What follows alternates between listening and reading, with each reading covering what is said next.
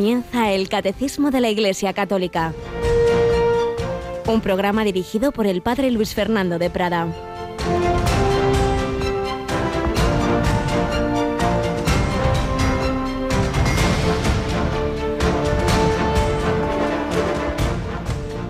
Se ha manifestado la gracia de Dios, que trae la salvación para todos los hombres enseñándonos a que, renunciando a la impiedad y a los deseos mundanos, llevemos ya desde ahora una vida sobria, justa y piadosa, aguardando la dicha que esperamos y la manifestación de la gloria del gran Dios y Salvador nuestro, Jesucristo.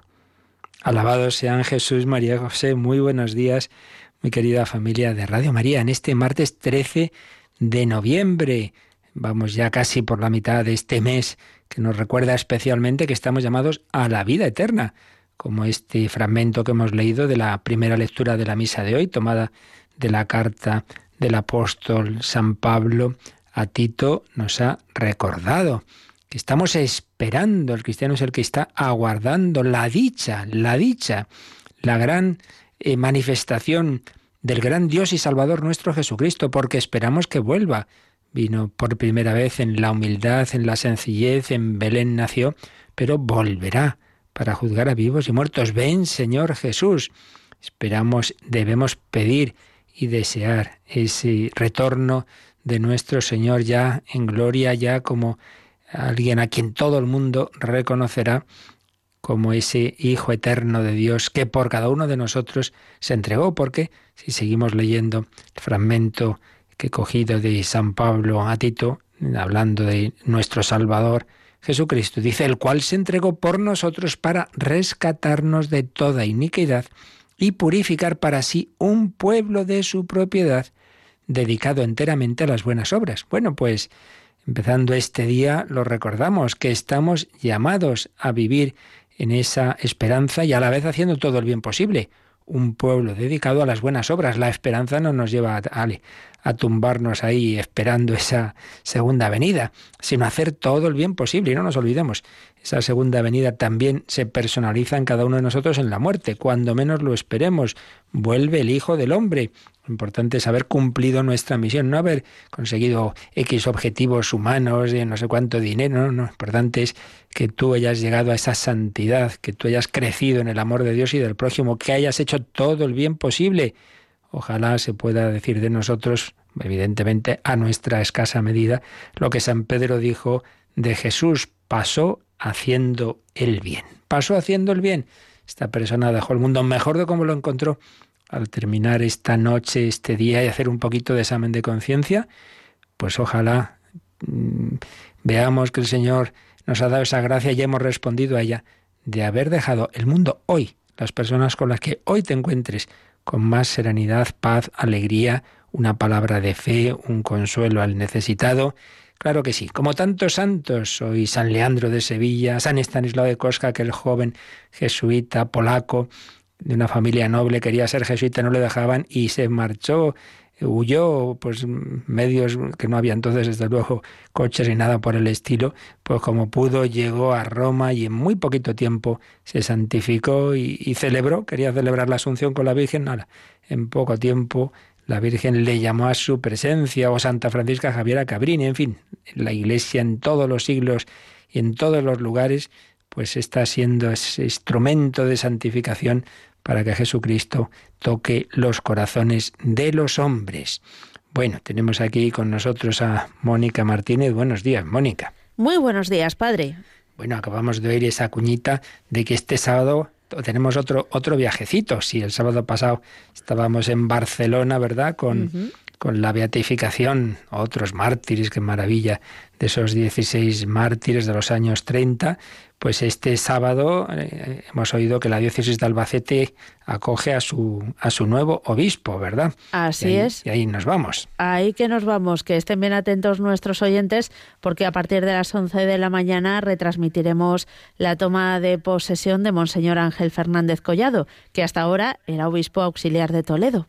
Así es, un un sacerdote de mi diócesis de origen, eh, gran experto en historia de la Iglesia, hombre bueno y humilde, que hace un tiempo, pues eso, fue consagrado obispo auxiliar y ahora pues ya es enviado a Albacete. Pues ya felicitamos de antemano esa diócesis y como digo, allí irá nuestro equipito pues para retransmitir esa, esa entrada, esa toma de posesión como solemos hacer. La iglesia sigue adelante, esa iglesia que tenía esa alegría el año 589, el tercer concilio de Toledo, en el que, en el que se mm, selló esa unidad católica y tuvo ese precioso discurso San Leandro. Una iglesia que, así como decíamos San Estanislao de Cosca, venía de una familia noble, pero es la iglesia de los pobres, es esa iglesia en la que el Señor pues llama a todos, pero él mismo lo dijo, es más fácil que respondan los pobres en el sentido amplio de la palabra y también en el sentido estricto debemos tener siempre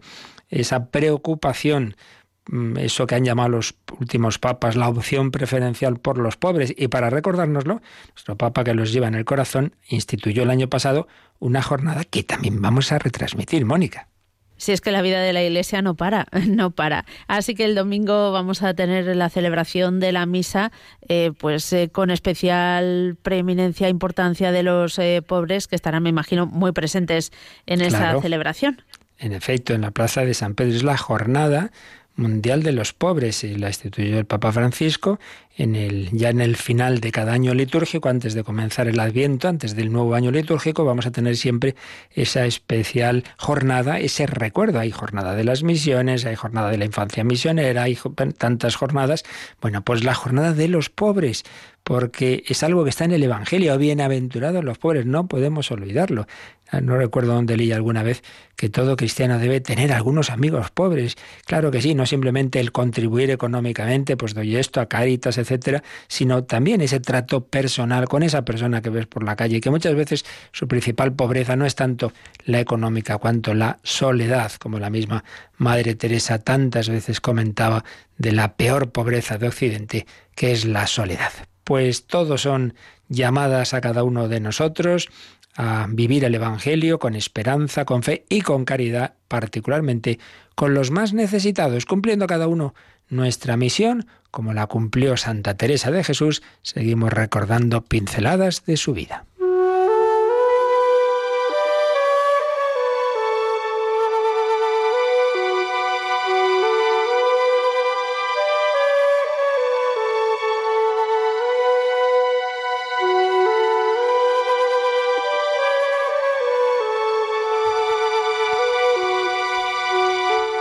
Santa Teresa de Jesús. Estábamos viendo cuando ya el Señor la inspiró las diversas fundaciones y así lo confirmó la Iglesia, así se lo encomendó el superior general de la Orden del Carmen. Bueno, pues vamos ya a su séptima fundación, que fue en Salamanca. Así nos lo cuenta Nicolás González. Estando la Madre Teresa en Toledo, recibió carta del jesuita padre Martín Gutiérrez, pidiendo la fundación de un convento en las riberas del Tormes. Al oír el nombre de Salamanca, Madre de las Ciencias, centro intelectual de los reinos de España, se puso en marcha. Llegó a media mañana del martes 31 de octubre de 1570. Al cruzar el grandioso puente de los 27 arcos, la ciudad, bañada por el sol del mediodía, fascinó a la Madre Teresa sus catedrales, parroquias, conventos, casas solariegas, palacios, colegios, sobre todo la universidad, una renaciente maravilla. No, la Madre Teresa, sus hijas no podían estar ausentes de Salamanca. Así que allí la tenemos, a plantar un espíritu nuevo. Por supuesto le sobraban las casas suntuosas. Ella busca una cualquiera, porque las monjas pobres en todo, lo han de ser y holgarse de parecerlo. Y así escribe, como siempre con su gracejo, Santa Teresa. Procuré alquilar una casa que me hizo a ver una señora que yo conocía, y era dificultoso, por no ser tiempo en que se alquilan y tenerla unos estudiantes. Así que echaron el ojo a una casa en la cual había unos estudiantes. Desde una posada procuré saber de un hombre de allí, a quien tenía encomendado me tuviese desembarazada la casa, llamado Nicolás Gutiérrez, harto siervo de Dios. Conocen a este hombre, le dicen, a ver, a ver, si usted consigue que esta casa pues quede libre. Y entonces eh, decimos que estaban ahí los estudiantes. Como vino, díjome que la casa no estaba desembarazada, que no había podido acabar con los estudiantes que saliesen de ella. Estos no se querían ir de la casa. Bueno, yo le dije que importaba que enseguida nos la diesen, antes de que se entendiese que yo estaba en el lugar, que siempre andaba con miedo no hubiese algún estorbo, como tengo dicho. Él fue a la casa y tanto trabajó que se la desembarazaron aquella tarde. No sabemos cómo convencería este hombre a los estudiantes, pero decirles, venga, anda, hacer el favor que estas monjas quieren estar de aquí esta noche. Y fijaos, ya casi noche entramos en ella. Y con mucha gracia escribe, como los estudiantes no deben tener esa misma curiosidad que nosotras, estaba de suerte toda la casa que, que no se trabajó poco aquella noche. Bueno, aquí cuando dice, como los estudiantes no deben tener esa misma curiosidad que nosotras, quiere decir que no eran cuidadosos, curiosidad en ese sentido, de cuidado. O sea, que se encontraron en la casa hecha una pocilga, traducido en términos mal vulgares, Así lo decía ella muy suavemente, como los estudiantes no, no tienen ese cuidado que tenemos nosotras, nos pasamos toda la noche arreglándola.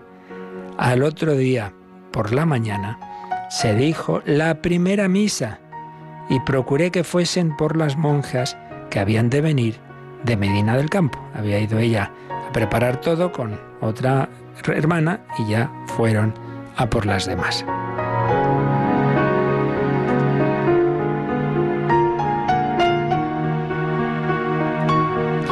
Y sigue contando anécdotas simpáticas. Quedamos la noche de todos los santos, mi compañera y yo solas. Todavía no estaban en la casa las otras.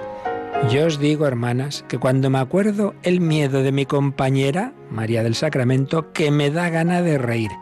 Madre Teresa de Jesús, ya lo decíamos, tenía mucho salero y se reía de todo.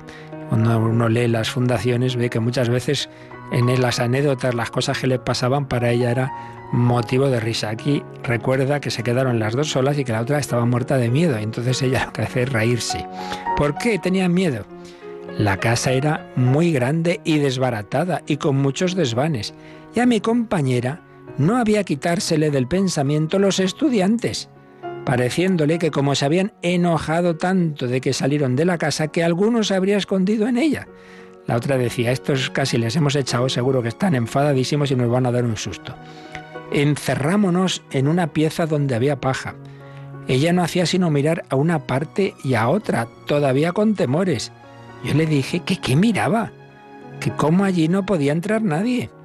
Díjome, madre, estoy pensando, si ahora me muriese yo aquí, ¿qué harías vos sola? ¿Qué cosas se le ocurrían a esta hermana? Como el doblar de las campanas ayudaba, que como he dicho era noche de ánimas, en aquella España católica, en esa noche de ánimas, en vez de las tonterías que se hacen ahora de Halloween, etc., se tocaban las campanas para rezar por los difuntos. Como era noche de ánimas, buen principio llevaba el demonio para hacernos perder el pensamiento en niñerías. Dice, anda, anda, anda. Yo le dije, hermana, cuando eso sea pensaré lo que he de hacer. Ahora déjeme dormir. Eso le dice la hermana, ¿qué pasaría si, si yo me muriera si este quedara usted sola? Y dice, anda, anda, déjame dormir, que es de lo que se trata. Como habíamos tenido dos noches malas, presto quitó el sueño los miedos. Pues sí, una mujer divina y humana, Teresa de Jesús, presto quitó el sueño los miedos.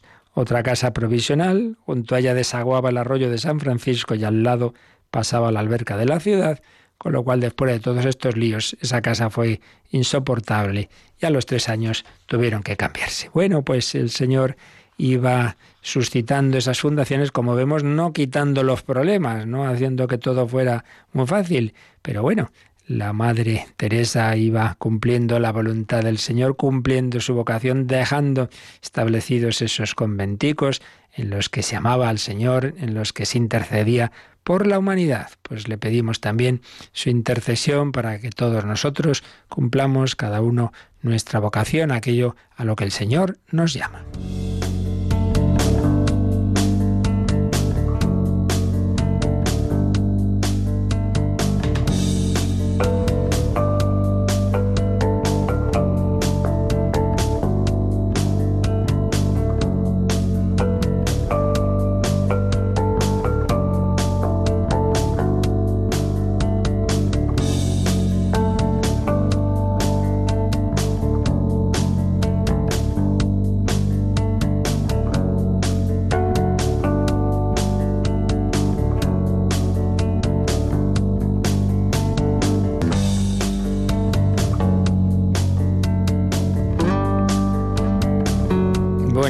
¿Qué te ha parecido eso de la monja miedosa y pasar la noche las dos ahí en la casa solas? Me temo que yo hubiese sido la monja asustada. No quería yo decirlo, no quería decirlo, pero lo pensaba. Pero en fin, ¿qué se le va a hacer? Bueno, ojalá tuviéramos todos una santaza al lado como Santa Teresa de Jesús. Esa decía, mira hija mía, vamos a dormir y dejarnos de tonterías, que estamos muy cansadas. Una mujer realista, divina y humana, hija de la iglesia, esa iglesia de la que estamos hablando siguiendo el catecismo. Y bueno, pues ya terminamos un apartado en, ya estamos en la parte final de las cuatro notas de la Iglesia, una santa católica y apostólica. Vimos un poquito los últimos días esa nota apostólica y concretamente la implicación que tiene también, no sólo de que está edificada sobre los apóstoles, guiada por los sucesores de los apóstoles, que son los obispos, el sucesor de Pedro, que es el Papa, no solo eso, sino que eso implica que todos los miembros de la Iglesia estamos llamados al apostolado apóstol, es decir, enviado es Jesús, el Espíritu Santo, pero ellos también nos envían a nosotros. Pero ya terminada esa última nota, viene un número, el 865, que viene a ser un resumen de las cuatro notas y haciéndonos ver su conexión. Es un número muy bonito porque fijaos ahora, cuando lea Mónica veréis que en cada frase aparece una de estas notas.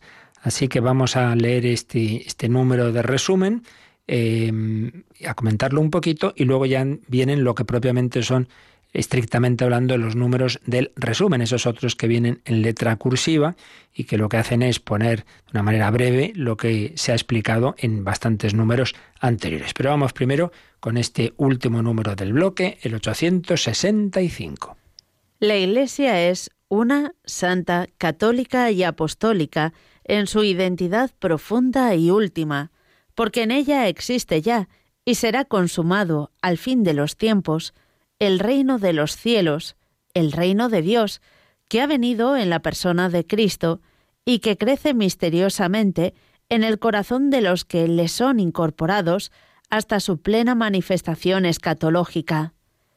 Entonces, todos los hombres rescatados por él, hechos en él santos e inmaculados, en presencia de Dios en el amor, serán reunidos como el único pueblo de Dios, la esposa del Cordero, la ciudad santa que baja del cielo de junto a Dios y tiene la gloria de Dios.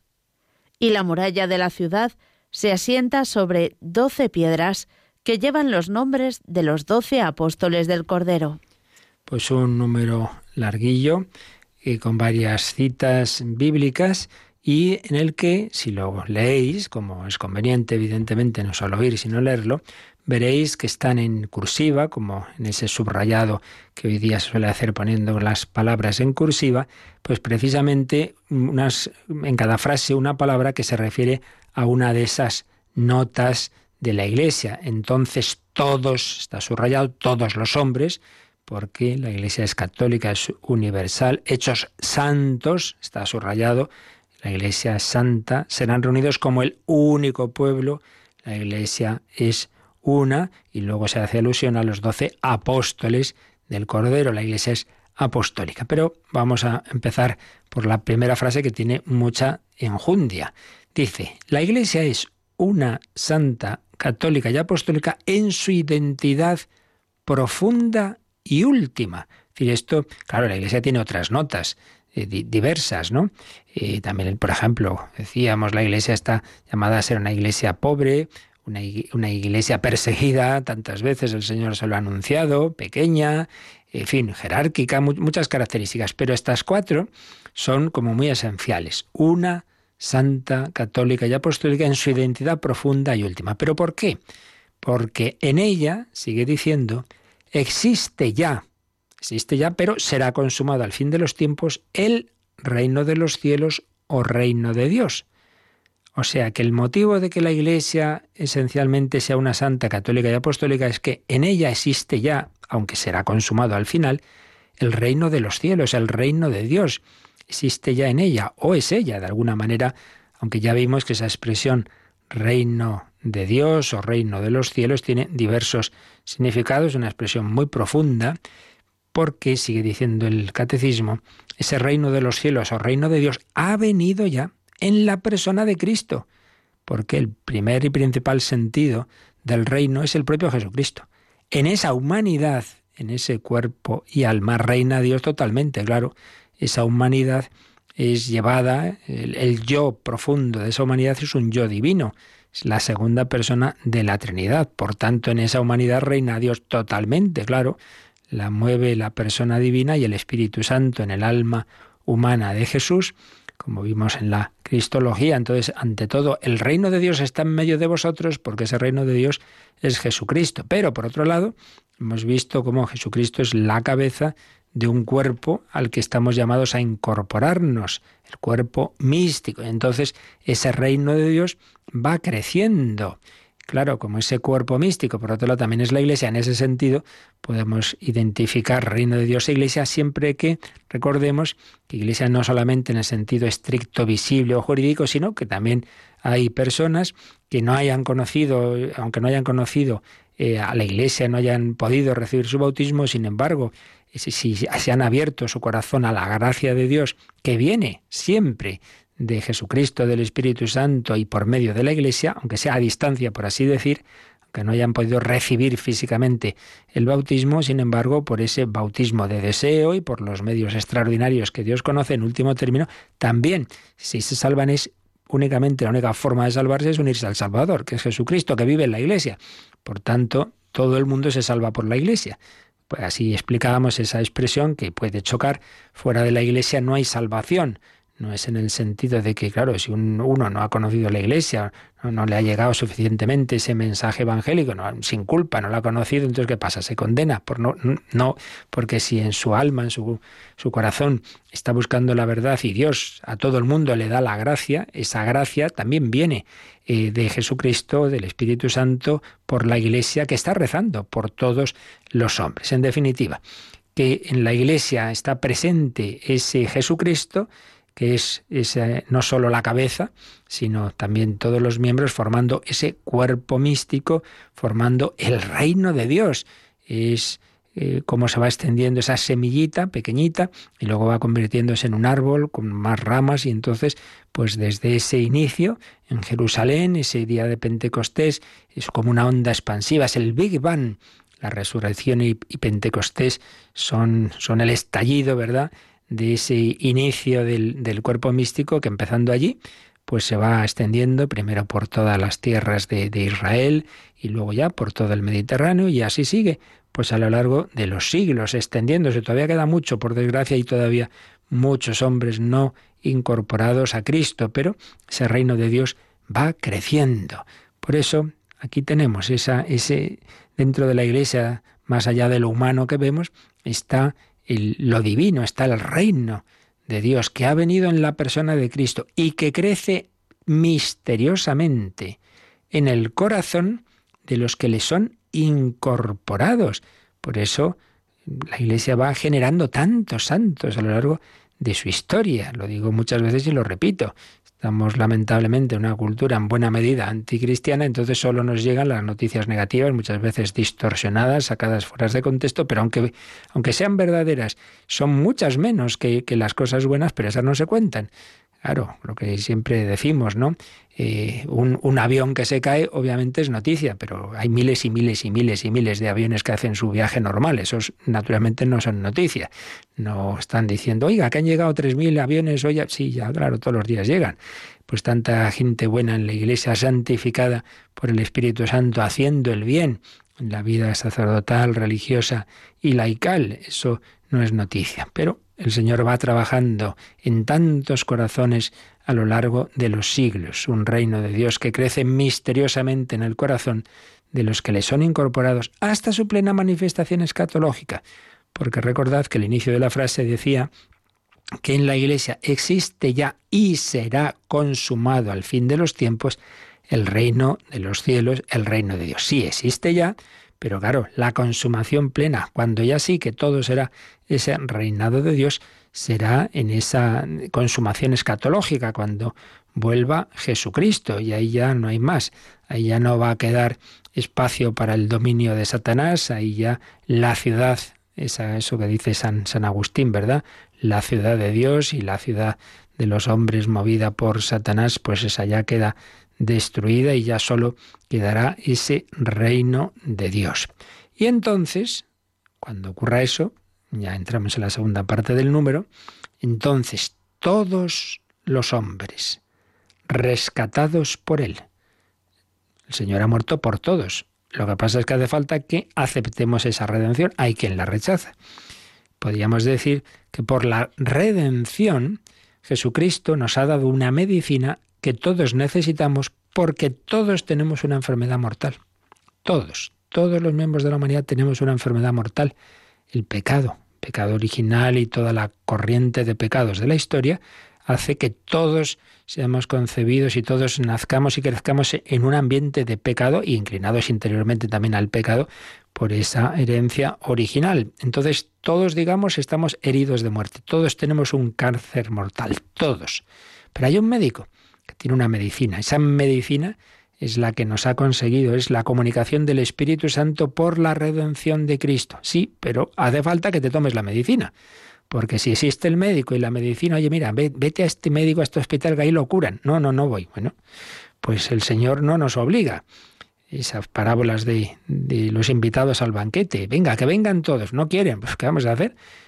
Pero todos aquellos que lo hayan aceptado, todos los hombres rescatados por Él, hechos en Él santos e inmaculados en presencia de Dios en el amor, está tomado de San Pablo a los Efesios, Efesios 1.4, esta bella frase, entonces todos los hombres rescatados por Él, hechos en Él santos e inmaculados en presencia de Dios en el amor, serán reunidos como el único pueblo de Dios. Llegará ese momento de esa plena unidad, la esposa del Cordero. Veis, ya hemos dicho dos notas. Todos los hombres, católica, hechos por el santos, santidad, serán reunidos como el único pueblo de Dios, unidad. Único pueblo de Dios, la esposa del Cordero. Cristo no tiene varias esposas, solo tiene una, la iglesia. Es una, la que Él ha fundado. Y esa iglesia que aquí camina en medio de las dificultades, las persecuciones del mundo y los consuelos de Dios que decía San Agustín, entonces ya será la ciudad santa que baja del cielo de junto a Dios y tiene la gloria de Dios. Y recuerda finalmente, y esa ciudad santa tiene una muralla, una muralla que se asienta sobre doce piedras que llevan los nombres de los doce apóstoles del Cordero. Quien haya vivido sufrido, gozado y muerto en ese pueblo de Dios en la tierra, gozará ya eternamente en ese pueblo de Dios en el cielo, en esa Jerusalén celestial edificada sobre los doce apóstoles, iglesia apostólica. Última nota. Así nos hace ver el catecismo la vinculación de todas estas notas, todos llamados a unirnos en Cristo, en la iglesia, como miembros de ese cuerpo místico como ovejas de ese rebaño. Vamos a recordar esa canción que sí está compuesta pensando en niños, pero que todos estamos llamados a ser como niños en el reino de los cielos y nos recuerda que a veces pues nos salimos, nos salimos de ese rebaño, a veces somos cabezotas y desobedientes, Gracias a Dios, el Señor pues nos persigue con su amor, nos da una y otra oportunidad. Pues cuántas veces lo, ve uno. Estamos viendo los sacerdotes que sí, dentro de la descristianización general, sin embargo, pues hay personas que luego se dan cuenta y vuelven a la iglesia. Hay conversiones, hay muchos que se han ido y vuelven cuando se dan cuenta de lo que el Señor nos da. Vamos a recordarlo con esta bella canción del grupo Balioán, El pastor y la oveja desobediente.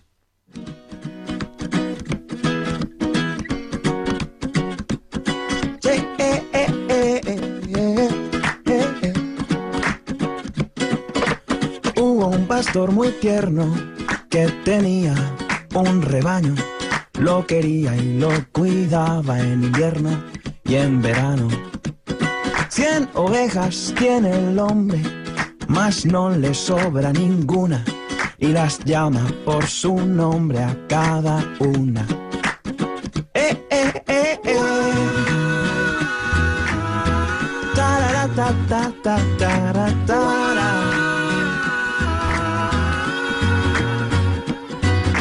Aunque son tantas ovejas, el pastor las quiere a todas y por eso no las deja pastar solas. No os vayáis nunca muy lejos. Recomienda con bondad y otros útiles consejos él les da. El lobo siempre os acecha, es un bicho peligroso, que no os engañe, es muy malo y mentiroso. Pero una oveja rebelde no se lo cree del todo. Piensa que el pastor les miente sobre el lobo. Nos quiere bien obedientes para marcarnos la vida. Tiene prohibida. La mejor hierba soy yo. Puedes comerme, pequeña. No hagas caso a tu pastor. Ven y cena. Vente conmigo y sé libre. Haz lo que te dé la gana. El pastor solo te quiere por tu lana. Mientras la fiera alejaba a la incauta con engaños, el pastor lejos contaba su rebaño. Falta una, ¿dónde está? Su corazón se entristece, es la ovejita que siempre desobedece. Y deja las 99 y sale al campo corriendo. La busca con sol y nieve y lloviendo. Y cuando encuentra la perdida, oh qué horror, a punto de ser comida, la encontró. Huye el lobo derrotado, dando gritos de dolor. Mas buscará, ten cuidado, otra ocasión. Y la ovejita muy contenta en brazos de su pastor acabó dándose cuenta de su error. Ya nunca más puso en duda la pureza de su amor.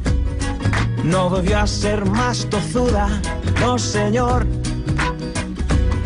El pastor montó una fiesta y hasta muy tarde bailó, celebrando que a su oveja encontró. oh, celebrando que a su oveja encontró.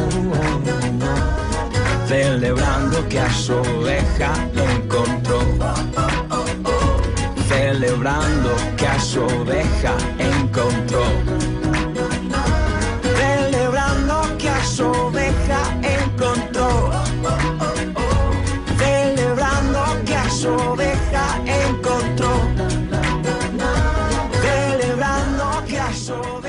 Están escuchando el Catecismo de la Iglesia Católica con el Padre Luis Fernando de Prada.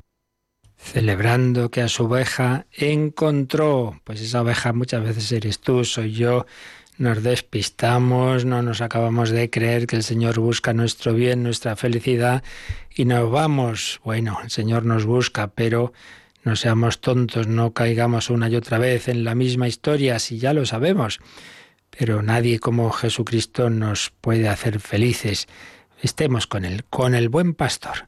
Bien, antes de terminar el comentario de este número, nos sugieren un par de números marginales para completar lo dicho. Vamos a ver uno de ellos, el 811. Si este que hemos leído, el 865, es el último número de la exposición de las cuatro propiedades de la Iglesia, el 811 era el primero. Pues vamos a repasar cómo empezaba este apartado.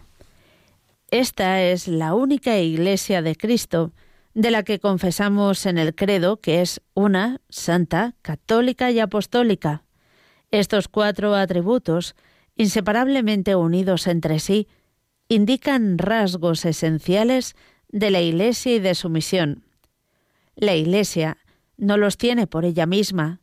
Es Cristo quien, por el Espíritu Santo, da a la Iglesia el ser una, santa, católica y apostólica.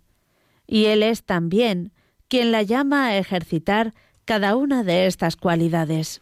Pues como veis aquí se vuelven a repetir por un lado la conexión entre esos cuatro atributos, los llama aquí, estos cuatro atributos inseparablemente unidos entre sí, eh, señalar que son rasgos esenciales de la Iglesia y su misión, pero se añade aquí otro aspecto, y es que esto no los, no los tiene, estos rasgos, la Iglesia por sí misma, sino que se los comunica a Cristo y el Espíritu Santo es quien le da a la Iglesia el ser una santa, católica y apostólica, y quien la llama a ejercitar esas cualidades. Pues es obvio que por nosotros mismos nada de unidad, cada uno hace lo que le da la gana, tendemos a la pluralidad mala, la de la dispersión porque hay un pluralismo sano y es en todo lo accidental dentro de la unidad. Claro que sí, pues como, como varios hijos, todos son de la misma familia, pero cada uno es cada uno. Pero tantas veces nos ocurre que el egoísmo y el personalismo y el protagonismo y el narcisismo nos lleva a, a la dispersión mala, a romper la unidad. La unidad viene de Jesucristo, del Espíritu Santo, ahora mismo lo repasaremos. Unidad, santidad, claro, yo no me hago santo por mí mismo, está claro, santidad es la forma de ser de Dios. Solo Dios puede santificarnos, es decir, darnos su Espíritu Santo. Hace falta que nos dejemos. Es una propiedad, es una nota que solo puede venir de lo alto. Una, santa, católica, universal. Dios ha creado a todos los hombres para mí esa persona, ese pueblo, se me, resulta algo lejano, algo distinto, sí, sí, pero para el Señor no. Entonces Él nos da ese corazón universal, Él ha muerto por todos y por cada uno. Una santa católica y apostólica. Ese fuego interior venido a traer fuego a la tierra y ojalá estuviera ya ardiendo. Pues también solo nos lo puede dar el Señor. Por nosotros a lo que tendemos todos es a quedarnos quitecitos en nuestro sillón. ¿Para qué tengo que irme yo a evangelizar no sé a dónde?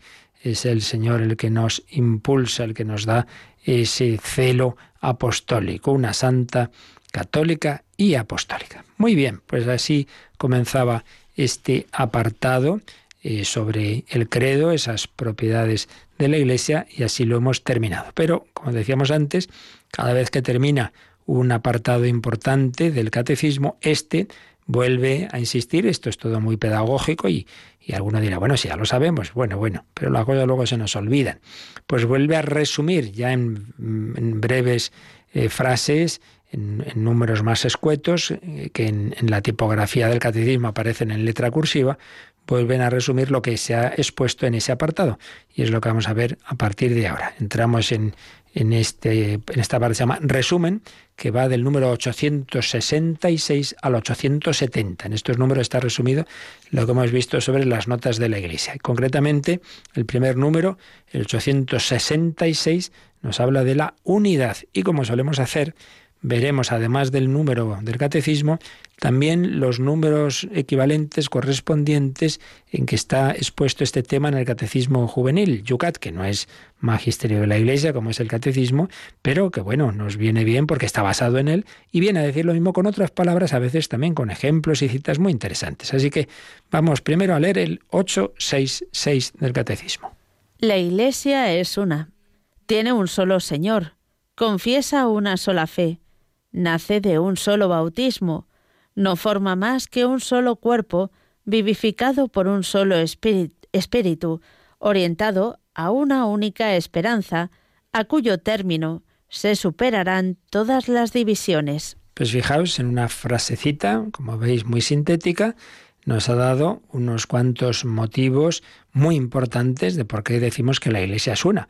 Aunque esté formada por miles de millones de personas de todas razas, culturas, estilos, sensibilidades, con esas diferencias que Dios mismo ha querido, sí, sí. Pero lo esencial es, es, es solo uno.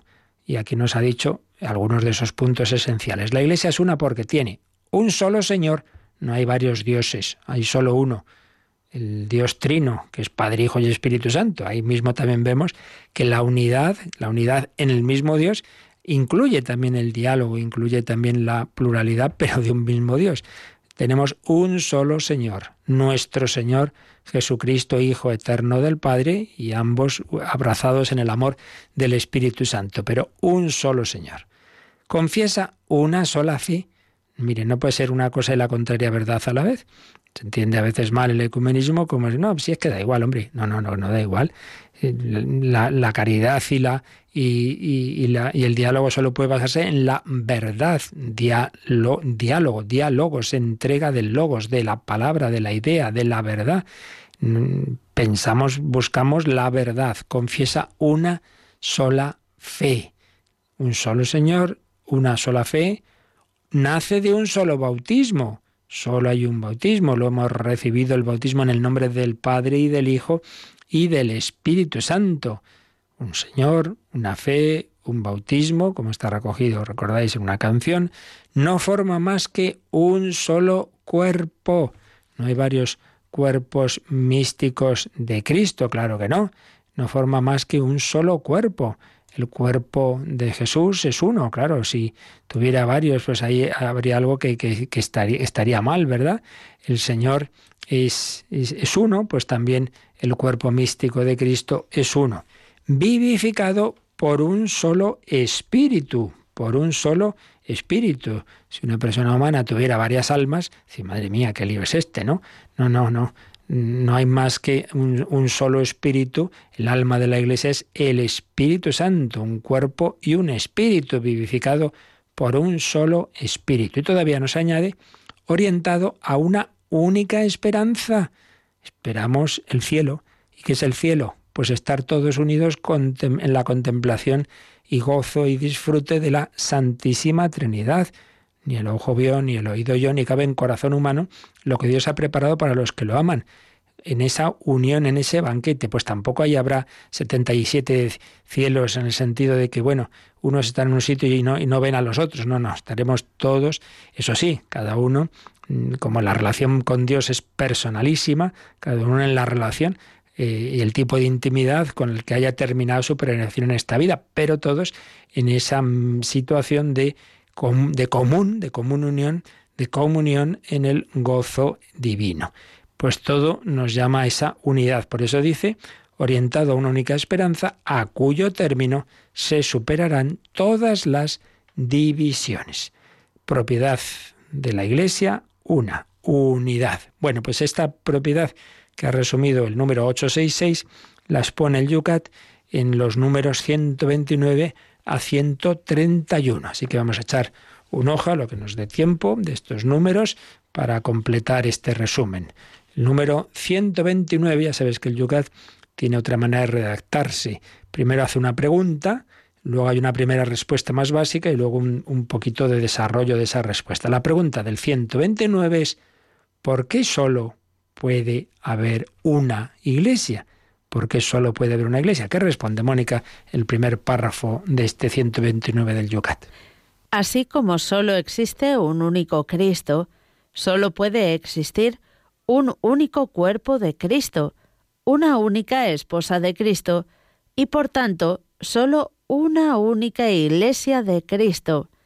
Él es la cabeza, la iglesia su cuerpo. Juntos forman el Cristo total, como dice San Agustín. Así como el cuerpo tiene muchos miembros, pero es solamente uno, así la Iglesia una existe en y está formada por muchas iglesias particulares. Que se llaman diócesis. Esta es la primera respuesta. Fijaos que ha añadido algún aspecto más a lo que habíamos visto antes, ¿no? Eh, solo puede existir un cuerpo de Cristo, así como solo existe un único Cristo, solo puede existir un único cuerpo de Cristo, lo habíamos visto, una única esposa de Cristo, añade aquí este aspecto, ¿no?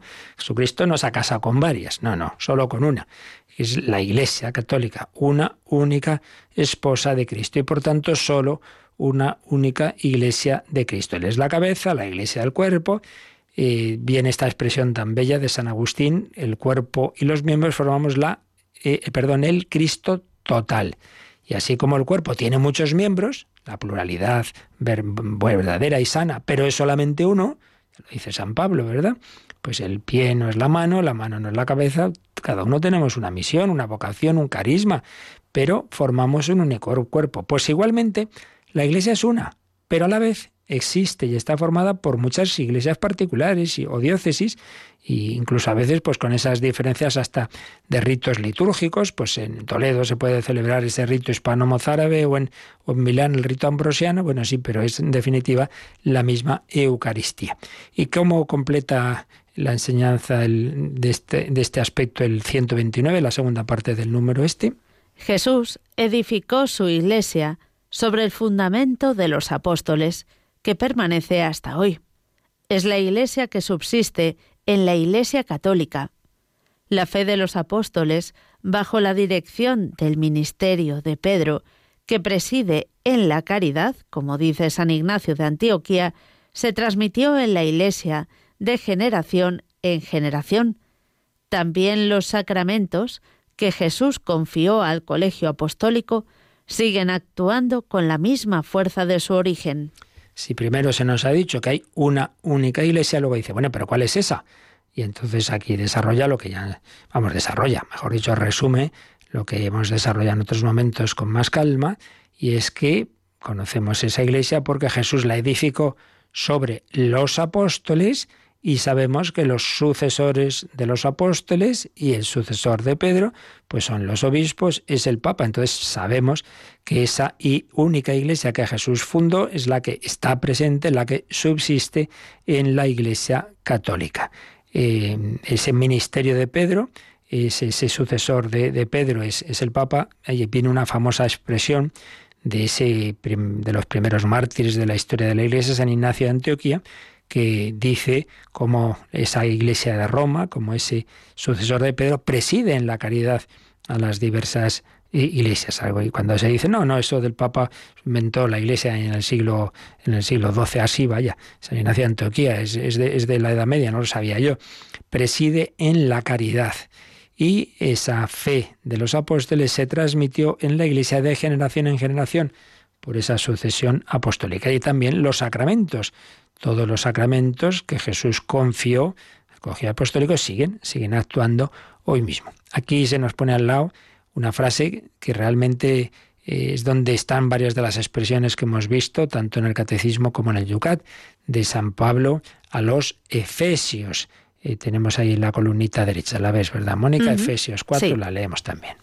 Un solo cuerpo y un solo espíritu, como una sola es la esperanza de la vocación a la que habéis sido convocados. Un Señor, una fe, un bautismo, un Dios Padre de todos, que está sobre todos, actúa por medio de todos y está en todos. Pues como veis, San Pablo, que habla de la diversidad de los miembros del cuerpo místico, sin embargo, esa diversidad siempre es en relación a un solo cuerpo, un solo espíritu, una sola esperanza, un Señor, una fe, un bautismo y en definitiva un Dios Padre de todos, que está sobre todos y actúa en todos. Y sobre ese aspecto de la unidad de la Iglesia también, desde la perspectiva de que tiene una jerarquía, que, le, que la gobierna, que le da unidad, y a su vez esa jerarquía tiene una piedra, que es, que es la, la roca de Pedro. Eh, también, si hemos citado a San Ignacio de Antioquía, aquí también viene una cita de otro de los mártires, y en este caso además un gran teólogo, San Ireneo de León, que escribía lo siguiente. Porque con esta iglesia, la iglesia de Roma, en razón de su origen más excelente, debe necesariamente acomodarse toda iglesia, es decir, los fieles de todas partes, porque en ella se ha conservado siempre la tradición de los apóstoles. Pues así lo escribía San Ireneo de León, es decir, desde las Galias, desde lo que es Francia. Decía, mira, para que estemos seguros de que estamos en la verdad, fímonos de la Iglesia de Roma, porque habla de su origen más excelente, de esa fundación por aquel al que el Señor puso como roca, piedra de todos los demás, el sucesor de Pedro. Bueno, pues lo dejamos aquí, seguiremos viendo lo que dice el Yucat sobre esta nota, la Iglesia una. Vamos pues de nuevo a agradecer al Señor esa unidad que nos ha dado, que a la vez, repito, respeta pues el estilillo de cada uno, pero siempre en esa conciencia de que formamos un solo cuerpo, un solo Señor, una sola fe.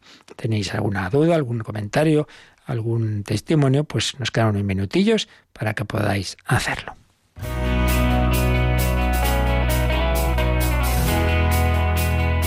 Participa en el programa con tus preguntas y dudas.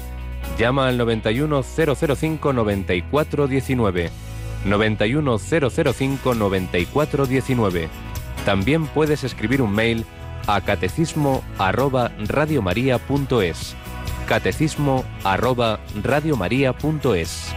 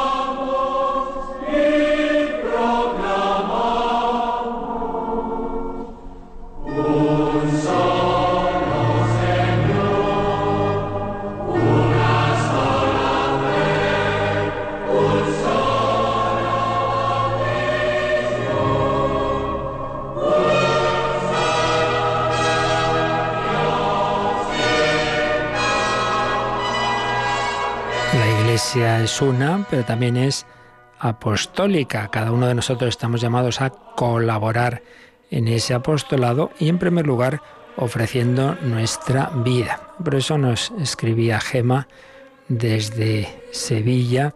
No sé muy bien cómo podemos ayudar en la redención. ¿Qué significa vivir con sentido de redención? Em, siempre me he dicho uno mi oración al amor redentor de Jesucristo y mis sacrificios. Luego así bien, así soy corredentora. Pues claro que sí. ¿Qué significa eso de ser corredentor con la vida ordinaria? Pues significa que todo lo que hagamos lo ofrezcamos, por eso es el sentido del ofrecimiento de obras, ¿verdad? Por la mañana, del ofertorio también en la Santa Misa, lo ofrezcamos no simplemente decir, bueno, pues así yo me voy santificando, me voy haciendo mejor, sino también con un sentido misionero, con un sentido apostólico. Señor, todo lo que yo haga te lo ofrezco, lo quiero vivir unido a ti, que todo lo viviste para la salvación de los hombres. Entonces, como miembros de ese cuerpo cuya cabeza tenía y tiene ese sentido apostólico, ese sentido redentor, nosotros estamos llamados a vivir la vida también colaborando a la redención. Entonces, que mis oraciones no solo sean por mí y mi santidad, sino por el mundo entero, las intenciones del Papa, pedimos por las misiones, pedimos por los cristianos perseguidos, la oración, el sacrificio. Recordad que Santa Teresita Niña Jesús siendo una niña, o yo que iba a ser ejecutado un, un criminal, me he alejado de, de, Dios y de todo, y dice, pues voy a hacer oraciones y sacrificios para que se convierta. Y así fue.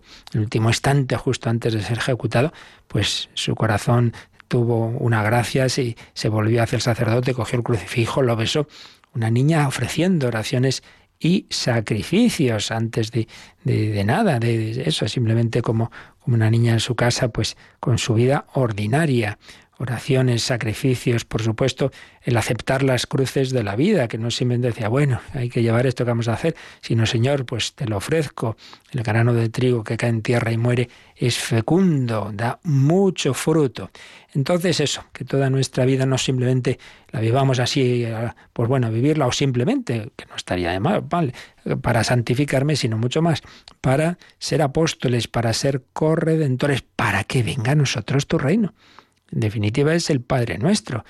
Muchas veces pedimos solo en un plan muy para mí, para mí, mi familia. No, empecemos por las intenciones universales, que tu nombre sea santificado, es decir, que todos los hombres conozcan y santifiquen a Dios. Santificado sea tu nombre. Venga a nosotros tu reino, que vaya viniendo en este mundo y, que llegue a la plenitud de ese reino de Dios que decíamos antes, ya en la consumación. Pero, entre tanto, venga a nosotros tu reino, que venga en, en el mundo entero y para ello que se haga tu voluntad.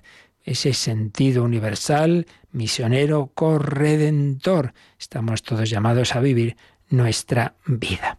Pues así pedimos al Señor que nos ayude a vivirlo hoy y le pedimos su bendición para hacerlo así y para ser testigos de su amor. La bendición de Dios Todopoderoso, Padre, Hijo y Espíritu Santo, descienda sobre vosotros. Alabado sea Jesucristo.